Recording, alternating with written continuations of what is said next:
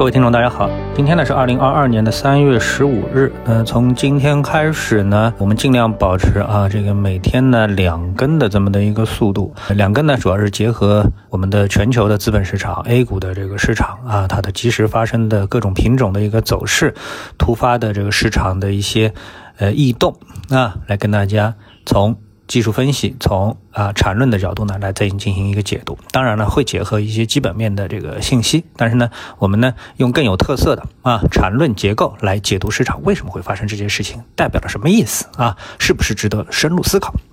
那么我们看到在隔夜美国股市啊和今天上午的 A 股的走势呢，基本上没有什么出人意料的地方。都是和基本面呢是有一些直接的相关，所以呢，这个美股出现了回调等等。但这些呢，呃，值得注意，但都不是特别的。呃，有一个品种的走势，我觉得投资者应该特别值得关注一下，那就是人民币汇率，离岸的人民币汇率。那么这个汇率啊，呃，你来看一下我给大家的贴图，你就可以知道，并且你也可以啊自己去搜一下，就它的这个周线图啊，显示出了一个 A、B、C 三浪。背驰结构后的上涨，就是说人民币汇率它出现了一个突然之间的大幅的下跌。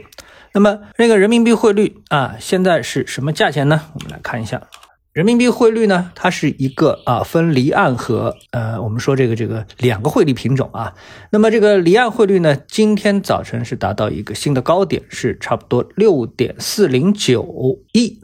那你是不是还记得，就在前两天啊，就在前两天，人民币汇率呢还在六点三三以下的位置在进行盘整啊，是不是有这么一个印象啊？所以呢，你去看它的走势图，你就可以发现了，周线图是怎么走的，日线图呢，它显示啊，就是我刚才说的周线级别的 A、B、C 的 C 浪的内部啊，在日线图上显示了一个一二三四五浪下跌后的反转。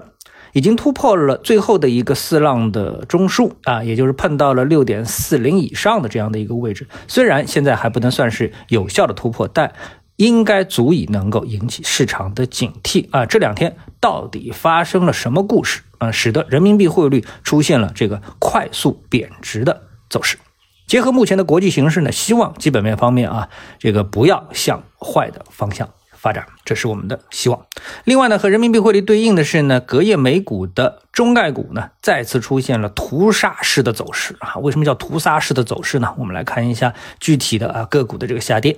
一些官方的评论数据当中，我们就可以看到啊，美股周一涨跌不一，纳指下跌超过二百六十点，热门中概股再遭重挫，纳斯达克金融中国指数一度下挫百分之十三啊，指数下跌百分之十三。我们说昨天我们还记得啊，这个港股的科技股啊。那是跌了百分之十一，最终呢是收跌百分之十一点七三。金山云暴跌近百分之四十八。知乎跌超百分之二十七，大型中概股中，阿里巴巴跌了百分之十点三八，百度跌百分之八点三七，网页跌百分之九点五六，拼多多跌百分之二十点五四，微博跌百分之六点三幺，爱奇艺跌百分之二十四点幺零，好未来跌了百分之十二点幺九，新东方跌了百分之十五点三九，哔哩哔哩重挫百分之十点八三，京东重挫百分之十点五二啊，这都是大家非常耳熟能详的这些品种。啊，好，最后看一下上证指数啊，那么今天上午呢，继续维持着日线 C 浪下跌的结构，一目了然。好，那么这就是我们今天中午的节目啊，我们